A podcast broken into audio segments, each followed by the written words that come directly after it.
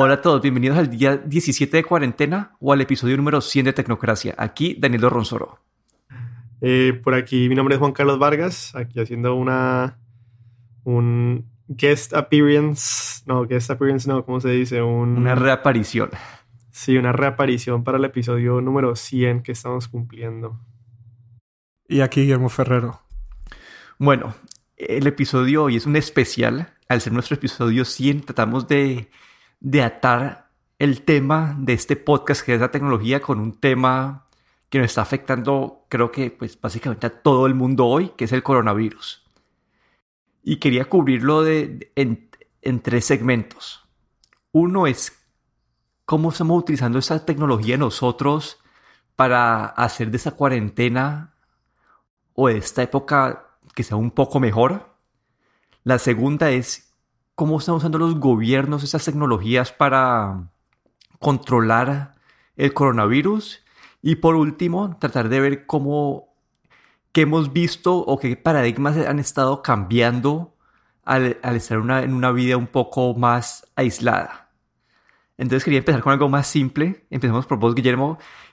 Como que en tu día a día, ahorita en cuarentena, ¿cómo, cómo, has estado usando la tecnología para mantenerte sano mentalmente, sano, no sé, emocionalmente, todo eso?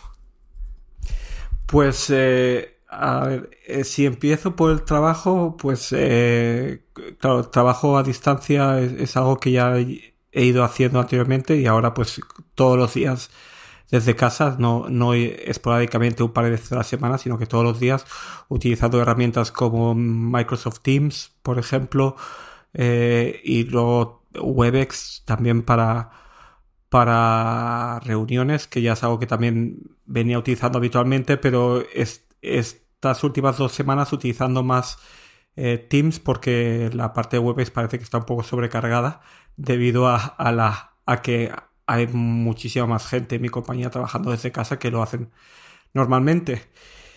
Y luego en el, en el ámbito personal, pues eh, eh, utilizando pues em, mi Apple Watch también para, para medir, medir la cantidad de ejercicio físico que uno puede hacer en casa.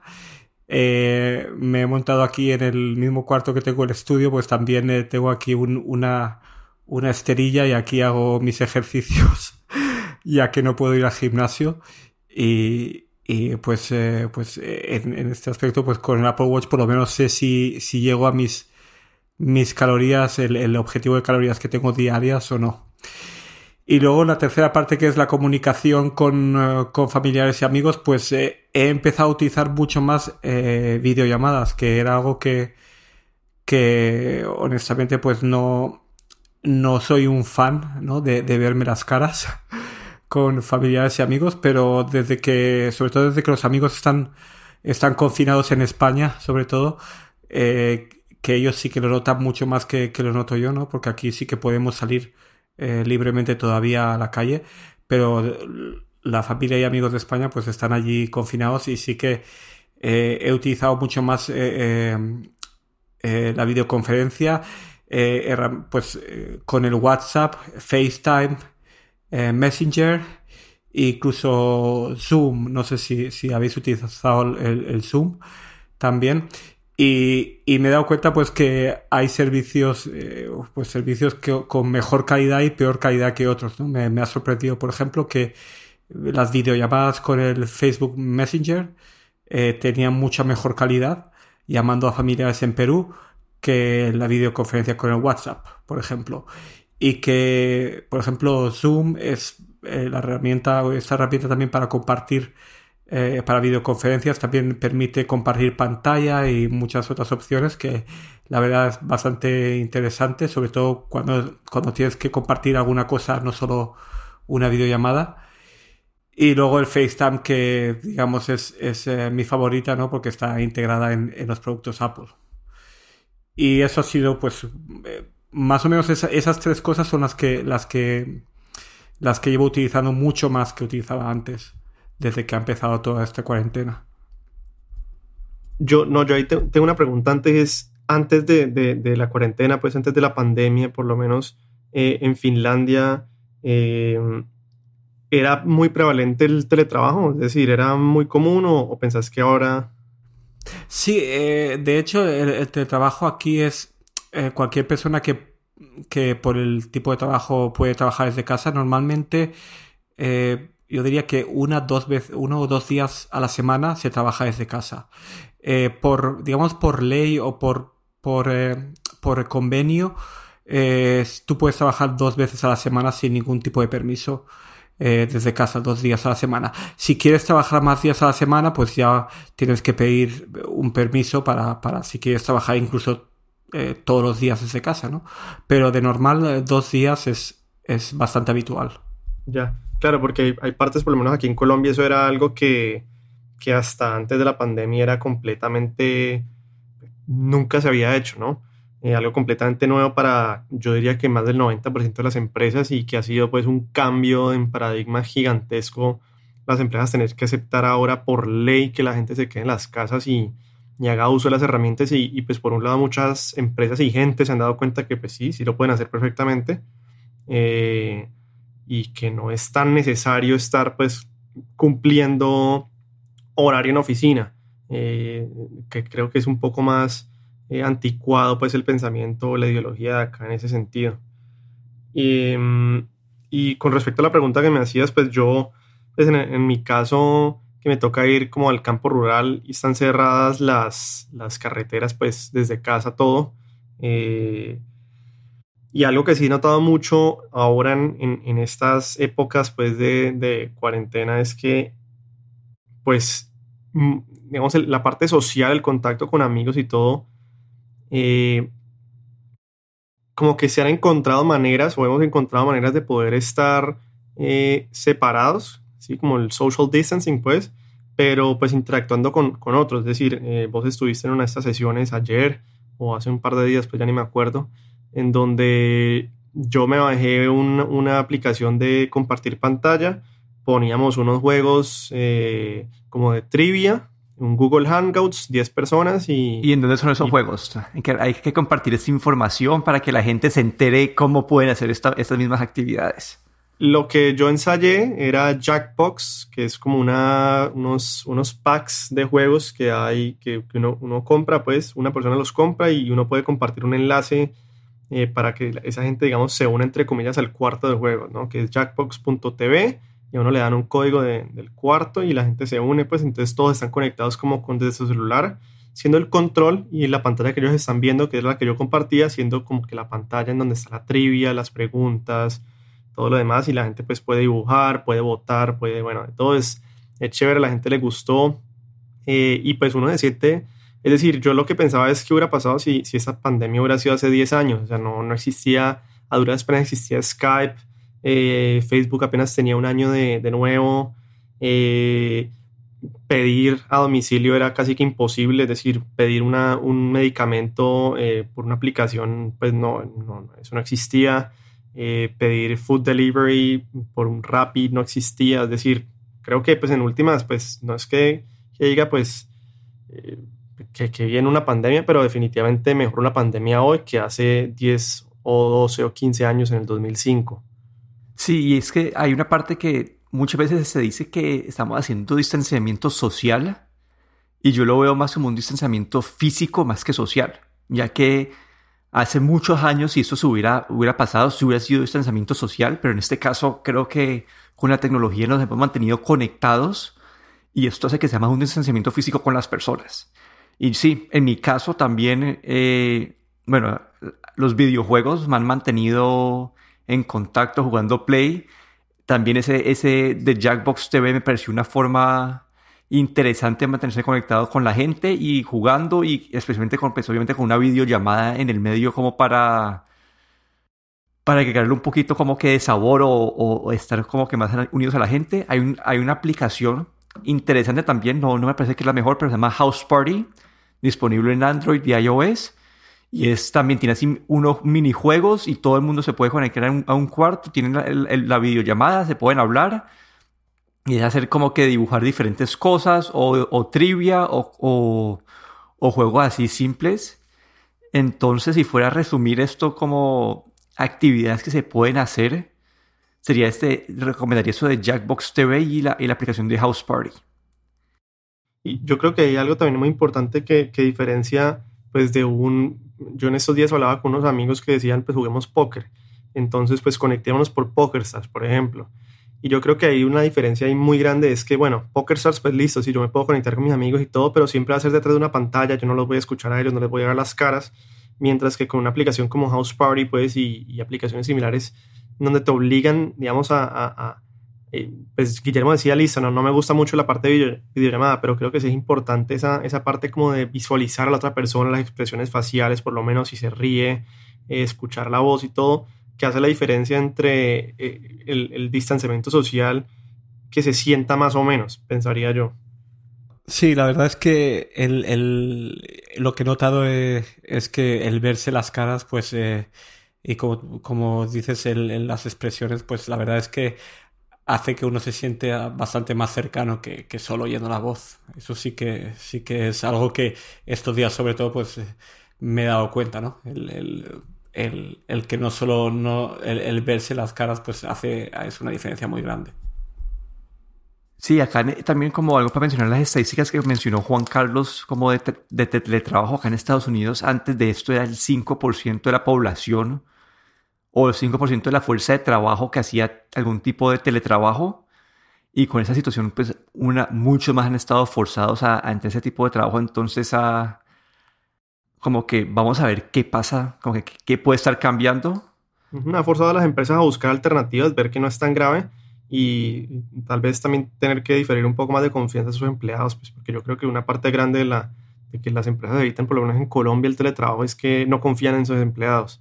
Eh, nosotros tenemos una prima que, que, le decían antes de la cuarentena, no, pues que usted tiene que ir a la, a la empresa. ¿Por qué? No, pues para hacer presencia. Pero sí, y, y, la, y, la, otra parte que quería mencionar ahí también es hay una recomendación que, es, que he escuchado varios podcasts de diferentes psicólogos, expertos o de teletrabajo y una actividad que me pareció interesante que, hace, que hacen es, te toca hacer como una llamada de Zoom con todo el mundo, que sea una llamada pues con, con, los, con tus, con, como tus coworkers, que sería como que la charla en, en la cocina, en la cafetería, y es simplemente hablar de cosas que no sean trabajo como para mantener ese hilo, ese hilo social y la gente dice que es una buena forma de, de relajarse y, y, que es bastante útil.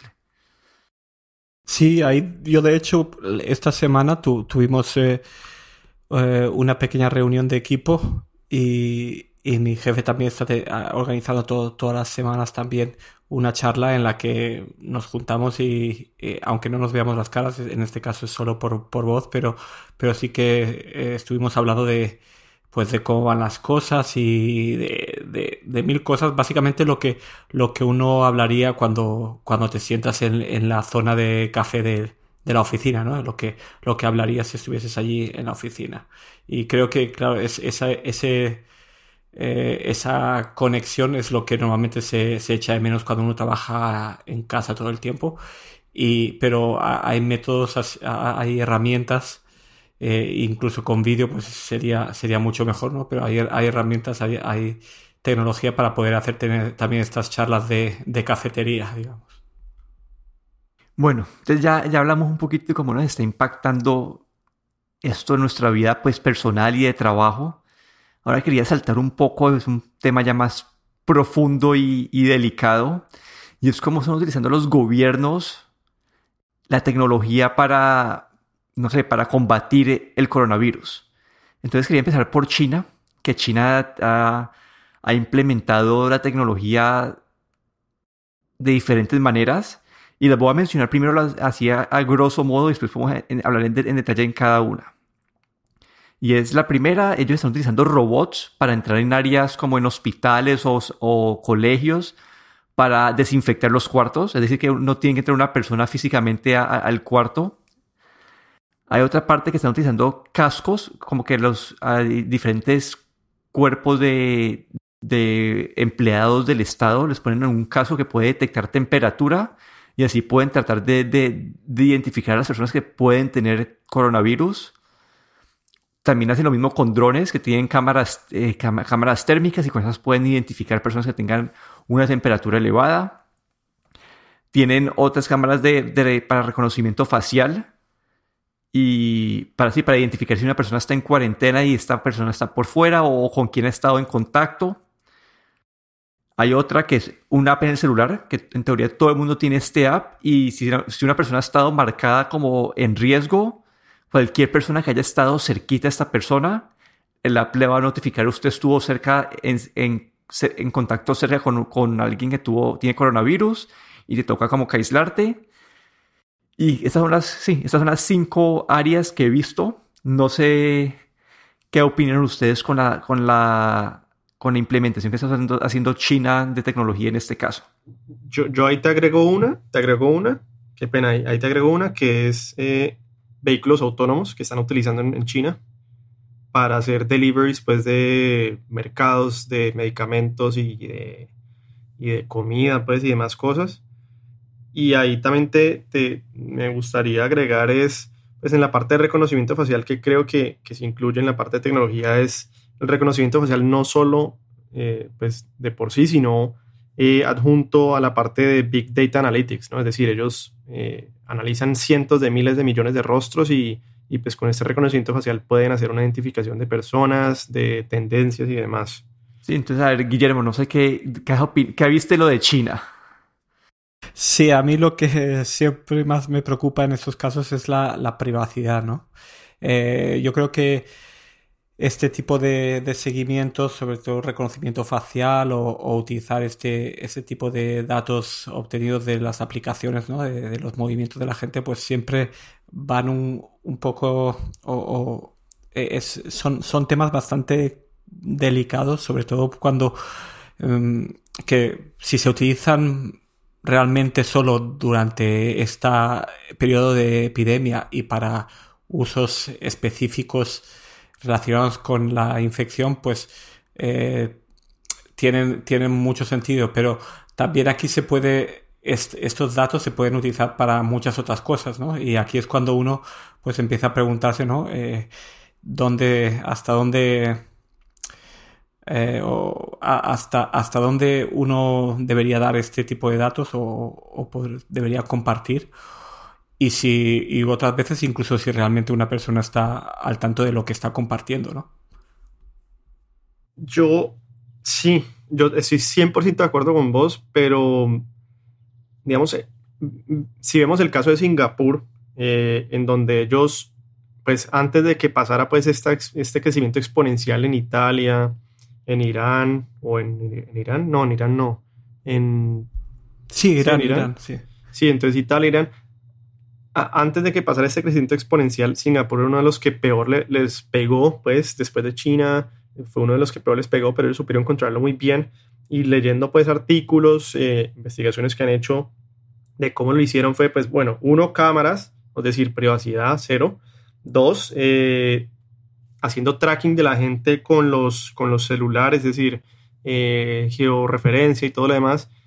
Y pues lo, entre, entre eso pues tres, obviamente la parte de que hacían tests eh, eh, al por mayor, pero entre eso yo decía como, pues pensando a mí, mismo, decía como, bueno, Singapur lo logró hacer a costa de la libertad de, la gente, algo que Estados Unidos no ha logrado hacer, pues sí, libertad 100, pero pues ¿qué está pasando ahorita? Eh, pues es una, mejor dicho, 100, más de 120 mil infectados, si no estoy mal.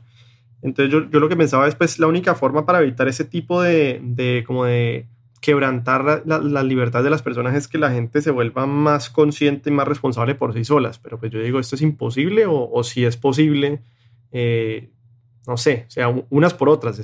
Guillermo dice, pues sí, es, preocupante la parte de que, de que inculquen tanto en mi privacidad, pero por otro lado uno diciendo, bueno, eso estás, ahí estás perdiendo la, la, libertad individual, pero por otro lado la gente sí es capaz de, de ser consciente y responsable por sí misma.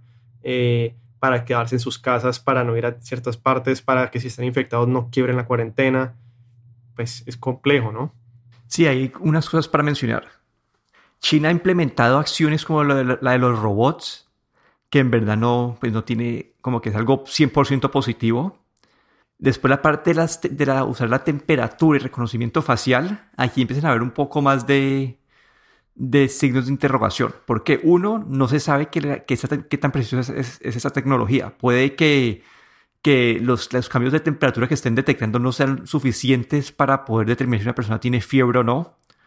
Y la otra es que están invadiendo la privacidad de todos. Eso sí, hay una parte que me pareció interesante y es algo que que quería también entrar en detalle. Como que muchas veces como que han entrevistado gente en China basados en estas, en estas acciones que ha tomado el gobierno y, muchas las aceptan como si nada, como que es normal para ellos. Y si yo me pongo a pensar aquí como que pues en el, en el, en el occidente, si a mí me hubieran dicho hace 10 años, ustedes estarían dispuestos a tener micrófonos alrededor de toda la casa que siempre lo estén escuchando? Y uno diría, no, yo no estaría dispuesto. Pero yo en este momento tengo como cuatro parlantes inteligentes en la casa que siempre me están escuchando. Entonces siento que esa visualización que tenemos de la privacidad en verdad va cambiando con el tiempo. Sí, pero también la parte de mercadeo. O sea, en el, en el caso tuyo, pues a vos te lo vendieron como, como eh, pues por mercadeo, si me entendés? No te lo vendieron como una vaina de que te están escuchando ni nada, sino que es el parlante que te ayuda, etcétera, etcétera. Es decir, como una buena sociedad capitalista estadounidense, digámoslo así, te supieron vender un producto con un mercadeo excelente, que son los micrófonos escondidos en tu casa que te escuchan todo el tiempo, pero pues que vos decís, eh, me traen a mí más beneficios de lo que yo siento que pierdo mis libertades, pensaría yo. No sé, como que, pero es que si usted pone a pensar en el concepto, como que estás aceptando algo que, que hace 10 años no, era normal o, que era inimaginable. Entonces yo me pregunto como que los, como que los estados occidentales estarían dispuestos o eventualmente estaríamos como que diciendo, ah, bueno, sí, es normal tener cámaras en toda la ciudad que nos estén reconociendo y saber dónde, a dónde vamos. ¿Será que es algo, que va a cambiar o no? Yo creo que una, cosa que, que, que, que, es diferente en, en, este, en este caso es que si uno piensa realmente que esta pérdida de privacidad va a ayudar a salvar vidas, pues si lo piensas de ese modo, pues, pues dirías, pues eh, eh, la prefiero perder la privacidad no durante un periodo limitado de tiempo, ¿no? Eh, y yo creo que aquí es cuando lo que lo que tal vez sea lo que lo que anime a la gente ¿no? a, aceptar este, esta pérdida de privacidad, ¿no? el, pensar que, es para un bien mayor, ¿no? un bien social. Y, ahí pues, eh, pues en, aunque comentando lo que había dicho en China sobre todo esta pérdida de privacidad, pero claro, si es para un bien común ¿no? y, significa salvar vidas, pues, eh, pues hay, que, hay que planteárselo. ¿no? Realmente es tan importante tu privacidad comparado con poder salvar vidas, pues honestamente, si te lo, lo pones en avanza, pues pues tampoco pasa nada. Si, si, estamos, como Daniel está diciendo, estamos dando nuestra privacidad a, a parlantes inteligentes, altavoces inteligentes, eh, como los de Amazon, ¿no? Que luego nos venden productos en la página web de cosas que hemos comentado al altavoz, ¿no? Pues si hacemos eso solo por la comodidad, pues eh, yo creo que, claro, moralmente, yo creo que sí que deberíamos permitirlo, ¿no? Para, para un, un bien mayor. Sí, y, y, esto, bueno, y acá es el siguiente punto donde quería llegar la conversación, y es que de hecho en Europa, que es como, son como los, el modelo a seguir en la parte de privacidad en el mundo, eh, han empezado a, tocar ese tema de, y van a empezar a utilizar los datos de geolocalización de los celulares de las personas para tratar de identificar los, como los patterns de cómo se está moviendo la gente para saber si hay gente que se está moviendo y para, sí, para poder tratar de, prever o saber a dónde van a, llegar infecciones nuevas y sí, cuáles, van a, cuáles, van a volver puntos calientes de coronavirus. Y acá esto, pues, eso, esto ha saltado, pues, encima de todo, pues, porque eh, Europa tiene la parte del GDPR, estas reglas de, de, privacidad y esto va en contra de eso. Entonces ha, ha, creado mucha tensión. Ellos acá tratan de mencionar que solamente durante los datos se van a mantener durante el tiempo de la pandemia, que solamente van a sacar datos anonimizados y no de todo el mundo, solamente para, para, encontrar los patrones que, que hay en los movimientos de las personas. Pero sí, como que Europa, que es como que una de las áreas que más valora la privacidad, están, teniendo que tratar de como que cortar o, violar esa privacidad que se habían establecido. Sí, yo aquí en, esto que has mencionado de que, la Comisión Europea está haciendo, yo creo que hay dos, dos cosas bastante importantes Y una es, como has mencionado, que, que son datos anonimizados o datos anónimos. Eh, y la otra, y la segunda cosa es que han dicho que estos datos eh, solo van a ser almacenados durante el tiempo, eh, el tiempo de crisis. Que para, para así pues respetar estas, estas directivas de privacidad ¿no? que hay en la Unión Europea. Entonces, como son dos puntos que yo creo que son que son bastante importantes ¿no? y que tratan de respetar esta digamos la, la privacidad de, los individuos. Sí, ahí en teoría no sé cómo van a manejar esa parte de la privacidad tanto, porque creo que lo que también leí una parte que ellos, ah bueno, creo que no, me acuerdo si era Israel o en, Europa, pero hay una parte que mencionaban que si un, un, pues un trabajador de salud detectaba que una persona tenía tenía pues el virus, ellos iban a marcar a esa persona con el virus y después ellos con los datos de de geolocalización y van a poder determinar quiénes estuvieron cerca de esta persona y mandarles un mensaje de texto para que se hicieran cuarentena. Eh, creo que eso en Israel, para que hicieran cuarentena ya que tenían pues este... Sí, ya que estuvieron cerca de una persona con, con, con contagio. Y eso me parece a mí, yo sé que es una como que un nivel más allá de la privacidad, esto no es anónimo y pero es una forma de, en verdad, es pues lo mismo que hizo China, ¿no? Como que llegar a persona a persona y saber quiénes son están en peligro de contagio. Y como Juan Carlos habló de Singapur, lo que ellos hicieron en Singapur es hacerle seguimiento a cada caso y aislarlo lo más rápido posible. Y tecnología sí te permite hacer exactamente esto de una forma como que automatizada y saber, no sé, como que eh, me pega a mí como que tener, no tener acceso a estas herramientas por, por, por la privacidad. Eh, lo que has mencionado, sí, leí un artículo que, esto, eh, esto es lo que se está haciendo en Israel, ¿no? En el que se está controlando, digamos, a, nivel de individuo. Pero, por ejemplo, en Europa había, había un caso en, Francia, pues que, que, utilizan, no utilizan eh, como información individual, pero pueden ver como el movimiento de masas. Por ejemplo, cuando, cuando entró París en cuarentena, pues vieron que otra zona de, de Francia, de repente aumentó la población, ¿no? Entonces ahí pueden observar cómo hay un movimiento de masas de gente de la ciudad de París hacia otra zona, sin tener que, llegar al nivel individual, pero pueden ver pues cómo, cómo se mueve la gente, ¿no? Eh, en, una, en, en, masas y pueden ver pues hacia dónde pueden estar moviéndose y hacia dónde, y pues, así pueden predecir dónde va a aumentar el riesgo en los próximos días, por ejemplo. Pero bueno, sí, yo, creo que ese era el, repaso que yo quería hacer de cómo utilizan la tecnología algunos gobiernos y las preguntas de privacidad que salen, como que esto en verdad es una, no hay una respuesta clara de qué es lo correcto hacer, si violar la privacidad por unos meses para el beneficio de todos o, o si simplemente toca respetar la privacidad y tener datos limitados. Pero ahorita quería saltar algo que Juan Carlos me había mencionado y es es un poco un área más positiva. Y es que él, había visto algunas formas de, que este virus va a cambiar como que algunos paradigmas de lo que es lo que era la vida antes del coronavirus. Sí, yo, yo la verdad, pues lo, he pensado desde varios aspectos, pues, y pienso que esta pandemia puede crear eh, cambios permanentes en los paradigmas eh, o en las ideologías, en las maneras de pensar de la gente. No solamente desde la parte de higiene, que creo que es como la más grande de todas, pero sí, eh, pues yo había apuntado aquí algunas que, por ejemplo, pues una de ellas, la parte de fake news, ¿no? Las noticias falsas.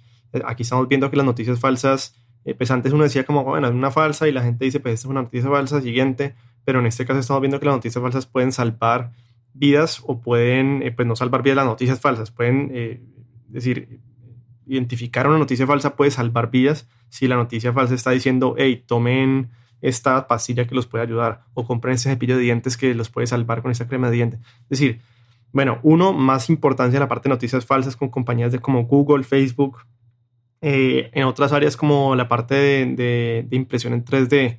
No sé si esta pandemia sea como el salto que necesitaba la impresión en 3D para, para, para, pues, para dar esa, ese paso hacia el futuro eh, antes, pues, no sé, el 3D era mucho como en aplicaciones industriales muy complejas o avanzadas o, pues como hobbies, Eh, ahora podemos ver que están haciendo ventiladores con impresión 3D. Puede que más adelante, no sé, empiecen a hacer carros de 3D, casas 3D de manera más eh, generalizada.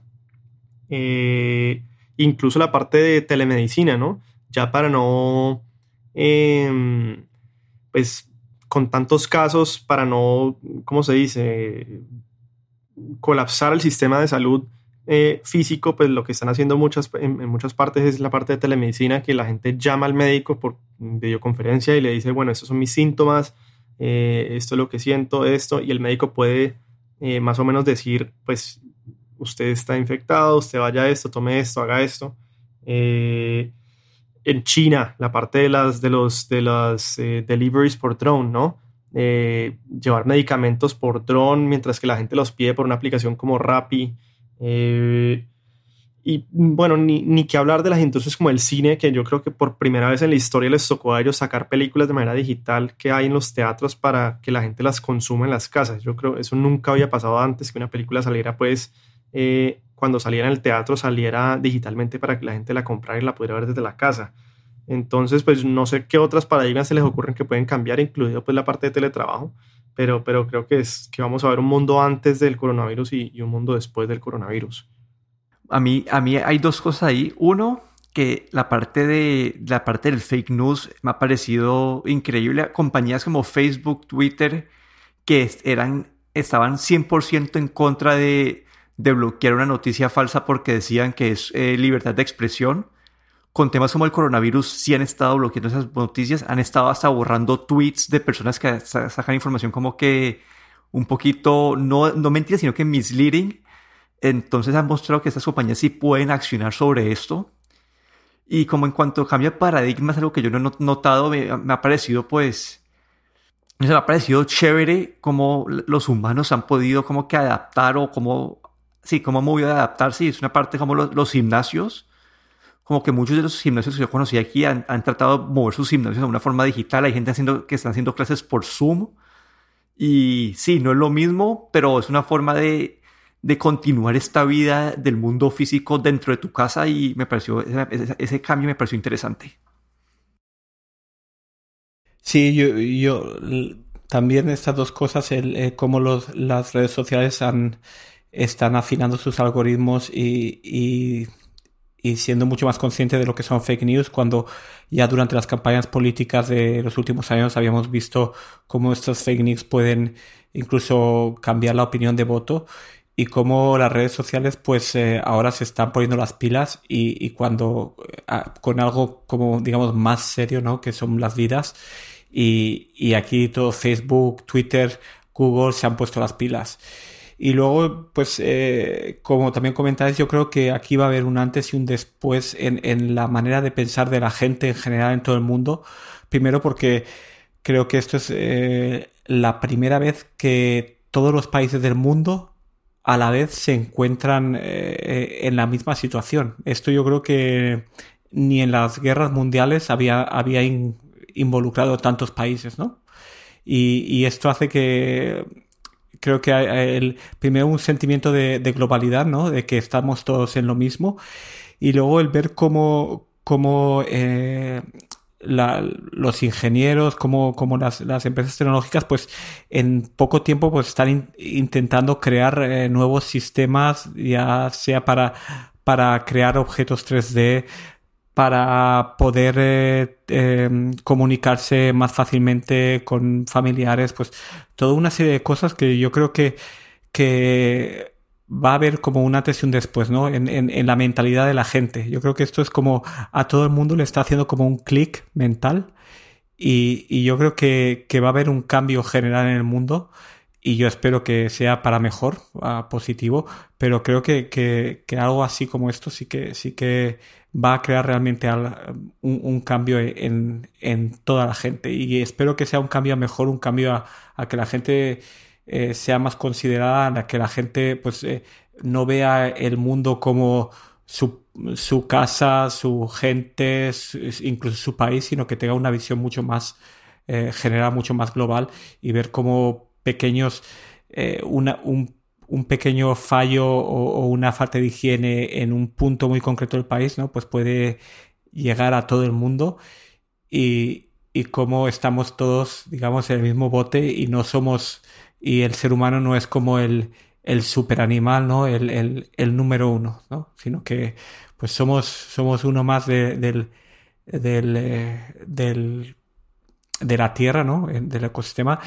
Y, y como pues primero tenemos que estar un poco más unidos todos y luego como, eh, pues como, como la, la, la, el ingenio en estos casos se, se pone a trabajar al, al, mil por mil.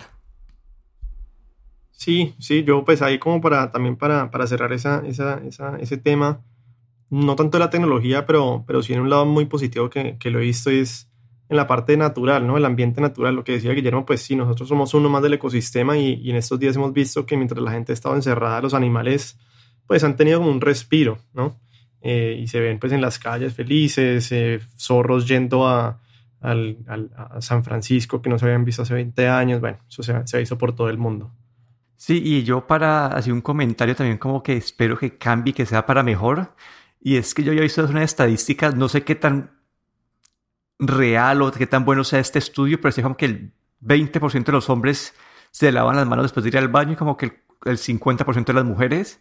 Espero que después de esto esos números cambien y que la higiene de todos mejore. Pero sí, como que eso es todo por el episodio número 100 de Tecnocracia. Si les gustó este episodio, busquen la eh, Tecnocracia en la aplicación de Apple Podcast y nos dejan una reseña con 5 estrellas. Aquí me despido, Daniel de Ronsoro. Aquí Guillermo Ferrero en Twitter, arroba galletero. Yo también me despido, mi nombre es Juan Carlos Vargas. Muchas gracias a todos.